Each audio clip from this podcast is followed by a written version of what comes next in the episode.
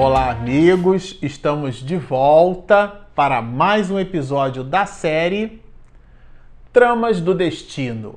Este o episódio de número 4.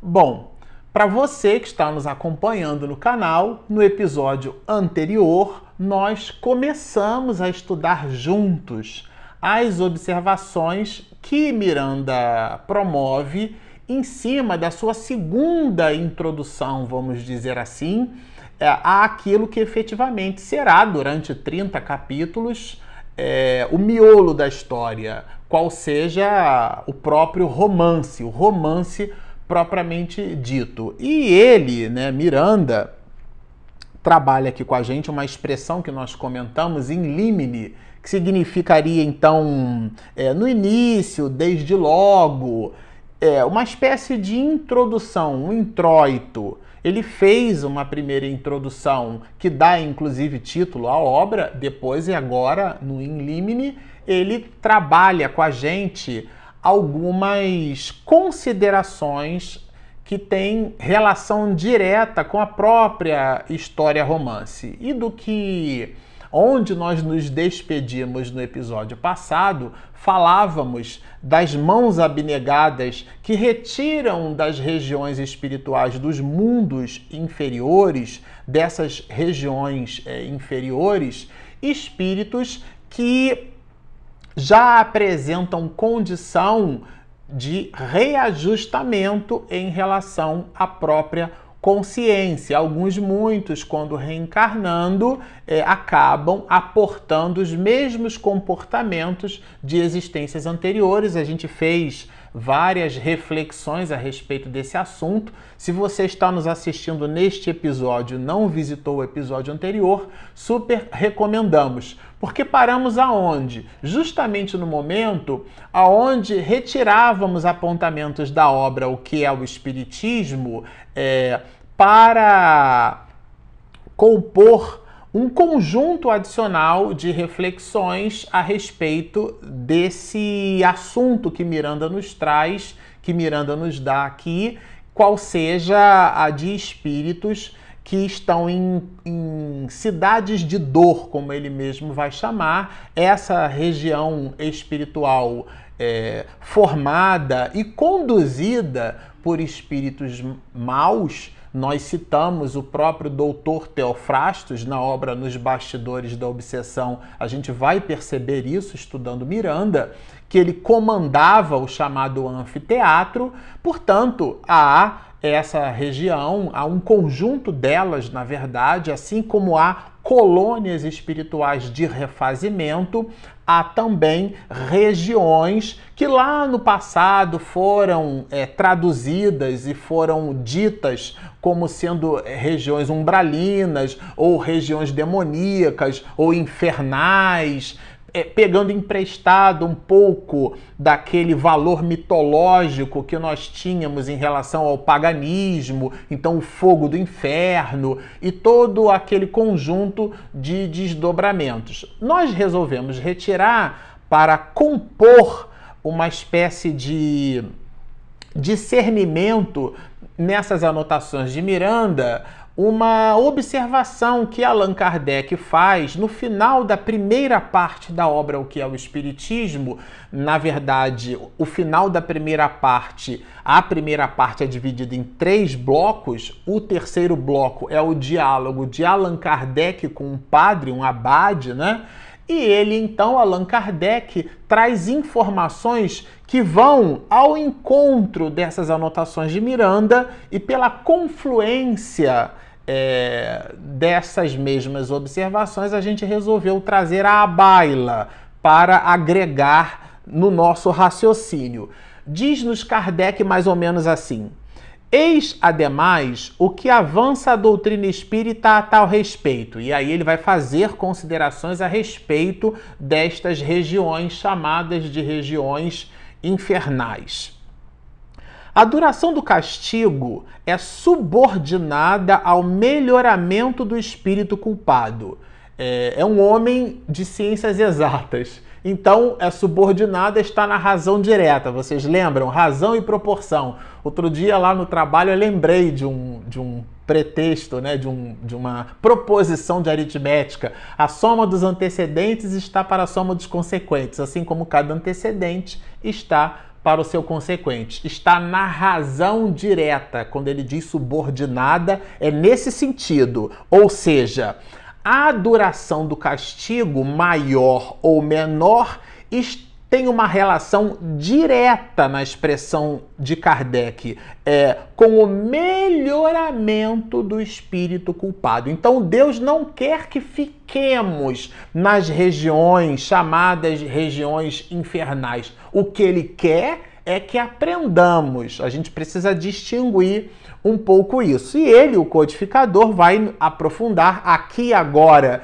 Estamos estudando a obra Tramas do Destino, mas nesse momento retiramos apontamentos, são citações de Allan Kardec que vão ao encontro com as observações de Manuel Filomeno de Miranda. Então, o mestre de Lyon, Allan Kardec, vai continuar nos dizendo assim: Nenhuma condenação por tempo determinado é pronunciada contra ele. Quer dizer, não é um castigo eterno. O que Deus exige, achei super interessante a palavra exige. O que Deus exige para pôr um termo aos sofrimentos é o arrependimento, a expiação e a reparação. Em uma palavra, um melhoramento sério e efetivo, uma volta sincera ao bem.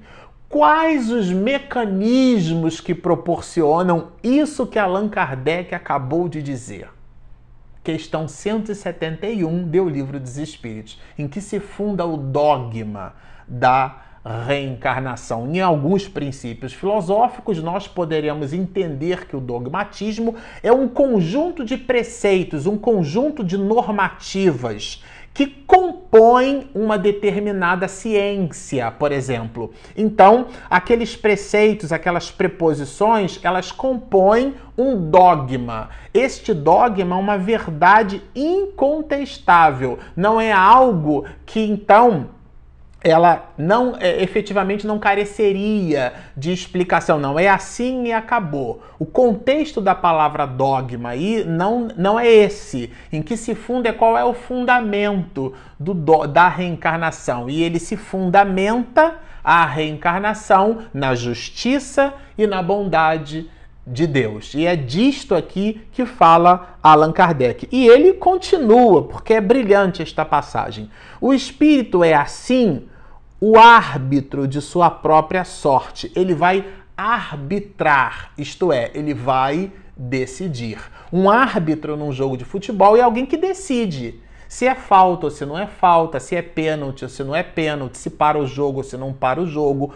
Como ela, ele, o árbitro, né, ela, aquela pessoa, é a entidade no jogo de futebol aqui, a que decide é quem arbitra. Neste caso aqui, quem é o árbitro do nosso futuro? Somos nós mesmos. E isso é brilhante, porque estas regiões chamadas de, de regiões infernais nada mais são que a confluência da, dos nossos próprios hábitos, das nossas próprias atitudes. E continua Allan Kardec quando nos diz mais, inclusive, sobre esse assunto, né? Sua pertinácia no mal a sua insistência, né, prolonga-lhe os sofrimentos. Seus esforços para fazer o bem os minoram ou abreviam, quer dizer, tanto para um lado quanto para o outro. E aqui ele traz uma informação que é valiosíssima para o estudo do Espiritismo. Diz-nos assim o mestre de Lyon. Sendo a duração da pena subordinada ao arrependimento, de novo razão e proporção, hein, gente? O espírito culpado, que não se arrependesse e nunca se melhorasse, sofreria sempre, e para ele então a pena seria eterna. Bem interessante isso, né? E aí é óbvio que depois eu vou ler aqui, ele trabalha o, o, relativismo deste eterno, deste para sempre. É um processo relativo. Mas dentro da finitude das observações de um espírito ignorante, se aquela finitude representará para ele, por exemplo, 200 anos, naqueles 200 anos, aquilo para o espírito é uma dor eterna, é algo que não acaba nunca, porque ele mesmo sofrendo não cria uma compleição espiritual para a melhora. Bom, mas se você está achando, porque eu achei fantásticas essas observações, porque de verdade elucidam bastante. Olha o que, que Allan Kardec fala que está altamente alinhado com o que diz Manuel Filomeno de Miranda. Essa eternidade de penas deve ser entendida no sentido relativo e não absoluto. Isto é, o espírito não sofre eternamente. Uma condição inerente à inferioridade do espírito é não ver o termo da sua situação e crer que há de sofrer sempre, o que é para ele um castigo. Quer dizer, ele acha que está realmente sofrendo para sempre. Daí a expressão é, penas eternas. É, ela vem daí. E Allan Kardec trabalha, traz para a gente esse, esse entendimento. Essas regiões chamadas de reuniões infer, regiões infernais, regiões umbralinas, essas regiões não são regiões eternas, porque os espíritos que lá estão, uma hora, é, tanto pelas mãos abnegadas e abençoadas que abre este esta segunda introdução da obra em limine quanto a misericórdia de Deus em sendo manifestada pelo próprio automatismo das leis fará com que estes espíritos visitem o corpo físico novamente, isto é, que reencarnem. E diz-nos mais ainda Allan Kardec. Desde que, porém, sua alma se abra ao arrependimento, isso aqui é lindo demais, gente. Deus lhe faz entrever um raio de esperança. É, o que Deus quer não é que soframos, é que aprendamos. É a esperança e a condição da alma. Agora, é óbvio, existem muitos espíritos que visitam um círculo vicioso até depois visitar um círculo virtuoso. É desta virtuosidade, do desprendimento de espíritos que estiveram em encarnações anteriores, em existências transatas, dentro de um mecanismo é, repetitivo de erros nesta existência que culmina com o exame da obra Tramas da Obsessão, é que vamos perceber Manuel Filomeno de Miranda estudando conosco o soerguimento de toda uma família, tendo por pivô um desses espíritos nobres, qual seja a matriarca da família, de novo a mulher, né? A gente brinca, tem uma tese que no mundo espiritual, três quartas partes dos espíritos felizes certamente vieram do sexo feminino. Os derrubados, os cheios de enrosco espiritual, são os do sexo masculino. No nosso ambiente profissional, brincando, a gente costuma dizer que o homem, quando evolui bastante, ele já pode reencarnar mulher. Mas por uma coisa ou por outra, aqui nós vamos encontrar a figura da dona Artemis, da senhora Artemis, da matriarca da família, a pivô espiritual, um desses espíritos abnegados que, no dizer de Manuel Filomeno de Miranda, recusa as regiões espirituais felizes e superiores para, no mergulho na carne, visitar uma reencarnação sofrida e muito difícil, mas para recuperar os seus amores de existências anteriores que estavam de novo neste processo vicioso. E para romper com este grilhão nós vamos entender que estas almas tiveram situações muito difíceis. Não foi fácil, não, gente. Assim como a existência dela, deste espírito nobre, né?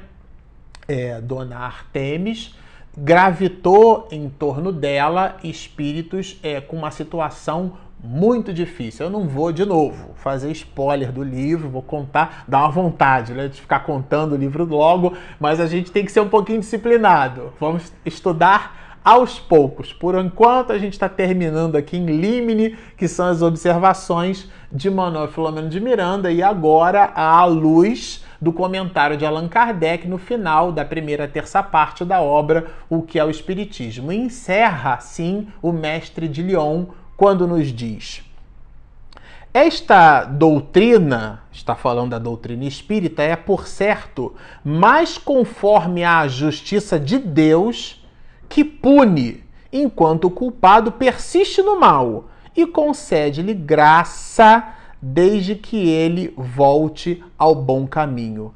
Quem imaginou essa teoria? Seríamos nós? Nós que ele fala é ele, Kardec. E aqui ele desenvolve uma linha de raciocínio belíssima, porque faz esse padre, esse abade, perceber que são os espíritos são as vozes dos espíritos, é, são eles que efetivamente dão estas informações do mundo espiritual e é deste mundo espiritual que trata Manuel Filomeno de Miranda. Ele pega um subset, vamos dizer assim, um fragmento, uma parte deste mundo espiritual e trabalha este mundo espiritual inferior, mas na erraticidade, que também é um outro desdobramento deste mundo espiritual, almas abnegadas com desejo sincero no bem buscam estes espíritos quando do seu arrependimento, a gente viu aqui que o componente arrependimento precisa estar presente e eles então é, adquirem condições numa nova reencarnação para, mergulhando novamente na carne, é, mitigar contas diante da divindade por conta da sua própria consciência agora refeita. Bom, mas vamos continuar aqui porque tem ainda bastante coisa para a gente estudar juntos, né? É, Miranda, ele vai falar um pouquinho, é, agora que a gente já entendeu que o escopo dessas regiões é um escopo finito e que estas regiões, chamadas de cidades de dor, não são regiões purgatoriais ou regiões onde o espírito é colocado ali para ele sofrer, para ele pagar, né? nada disso ele se vê imantado àquela condição. Numa oportunidade anterior, quando ainda entre nós, o nosso querido Jorge Andréia comentava né, lá no ICEB, no Instituto de Cultura Espírita do Brasil, onde tivemos a felicidade de ficar durante muitos anos, sob a égide do nosso presidente, ele era o presidente de honra. E o presidente do Instituto, nada mais, nada menos que nosso querido professor César Reis. E lá, ao final é, dos seminários, Jorge André sempre fazia um comentário. Num desses comentários, dizia ele para nós: se uma pessoa é, pensa no bem, age no bem e vive no bem, o bem já está com ela. O que é que significa dizer isso? Né? Qual que é o desdobramento é, do entendimento dessa, dessa colocação de Jorge Andréa? É que essa pessoa não precisa desencarnar para ficar no mundo espiritual bom. A condição espiritual dela já é uma condição boa. Então, quando ela desencarna, ela vai para uma região compatível com o seu psiquismo. Por isso que Miranda abre este, esta parte né, em Limine citando do nosso mundo íntimo e nós recordamos André Luiz e Mecanismos da Mediunidade, que reforça igualmente estas questões, porque as nossas realizações começam numa espécie de ideação. E, inclusive, o nosso mundo, o nosso pensamento, tudo aquilo que a gente pensa, é o que efetivamente nos liga a esse ou aquele espírito. Então, Divaldo Franco, a esse respeito, ele faz um trocadilho às avessas, né? Para ampliar o nosso entendimento. Não é diga-me com quem andas e te direi quem és. É diga-me quem és e te direi com quem andas. É o teu mundo íntimo. Me fale um pouco do teu mundo íntimo e eu certamente vou conseguir lhe dizer quais são os espíritos que estão próximos de ti. E, portanto, vai falar Miranda desse ecossistema, vamos dizer assim, né? dessas cidades, quando nos diz assim: olha, é, nessas lôbregas sociedades espirituais raramente vigem a piedade e a esperança. E aprofunda ele mais tarde, cujos chefes draconianos se arrogam direitos de justiçar. Aqui, se você se lembra, ele está falando do personagem doutor Teofrasto se colocava numa posição de juiz, inclusive, produzia sentenças em relação a esse ou aquele espírito. Se vocês se recordam, os espíritos eram levados por outros e ele estabelecia uma sentença. Há, inclusive, um momento ápice no estudo da obra que o espírito Glaucus faz um estudo para nós a esse respeito, aonde Teofrastos consegue manipular o psiquismo de um determinado desencarnado, tratava-se de uma mulher, e transformá-la numa loba num processo de zoantropia. Então ela modifica a sua realidade perispiritual, tendo o valor mental tenaz de Teofrastos por sobre a sua realidade, que era uma realidade culposa. O espírito percebe, questão 621 do Livro dos Espíritos, que produz contas para acertar diante da divindade. Isso abre um sulcro perispiritual para que energias maléficas possam então penetrar na sua estrutura íntima e foi de fato o que aconteceu, tendo ela transformado a sua estrutura perispiritual pela evocação deste doutor Teofrastos, induzindo-a a raciocinar daquele jeito. Miranda descreve isso com muita propriedade na obra, é, transforma numa loba. E, portanto, vocês observam o poder da mente, o poder do psiquismo, o poder da imantação espiritual. Muitos processos obsessivos, eles são altamente potencializados por estas questões, nascem com estas questões, transformam-se em fascínio por conta destas questões, ou seja, do acoplamento vibratório através das induções do pensamento, e depois eles desaguam numa, num processo de obsessão gravíssima classificada no capítulo 23 do Livro dos Médios como sendo a subjugação. Tudo começa nos escaninhos da mente e é muito importante termos isso em tela. E ele vai falar do Dr. Teofrastos como sendo este comandante. Mas aqui Miranda resolve aprofundar um pouquinho mais o mundo espiritual. Né? É, ele fala do, do, dos infortúnios do mundo espiritual. Achei bem interessante destacar para nós quando ele fala assim: sucede que a vida humana, assinalada pelo desequilíbrio na superfície do mundo, reflete só palidamente, gente, isso aqui é muito importante, reflete só palidamente as realidades que promanam das esferas espirituais inferiores. Então, se você acha que as calamidades que se observam no mundo são superlativas, elas são uma derivada primeira ou segunda da realidade primeira, que é a do mundo espiritual. Esta sim é, é, é aonde nós poderíamos observar este desdobramento dentro de um painel que a gente não tem nem condição de conceber. E por, e por fim, ele nos diz assim, Miranda: por serem nestas que surgem os fatores reais modeladores daqueles insucessos. Então, portanto, é lá no escambo psíquico, que esta é uma expressão que a gente vai encontrar bastante em Manuel Filomeno de Miranda, é lá no escambo psíquico é, é, que nós desdobramos enquanto encarnados aquilo que colecionamos no nosso mundo íntimo intercambiando este mundo íntimo, vibracionalmente falando, com outros espíritos. Miranda vai falar assim: olha, ele vai falar da vinculação moral e psíquica em torpe comércio obsessivo de grave porte é muito interessante essas expressões de Manuel Filomeno de Miranda. Comércio obsessivo é uma espécie de troca, né? De escambo. Então, por isso que o obsessor, ele não é um demônio, ele é um espírito que se vê atraído pela condição é, é, de alguém que efetivamente o chama. Então, é uma espécie de conúbio de escambo, de troca, de comércio espiritual. É muito grave. Isso aqui é objeto é, de muita meditação.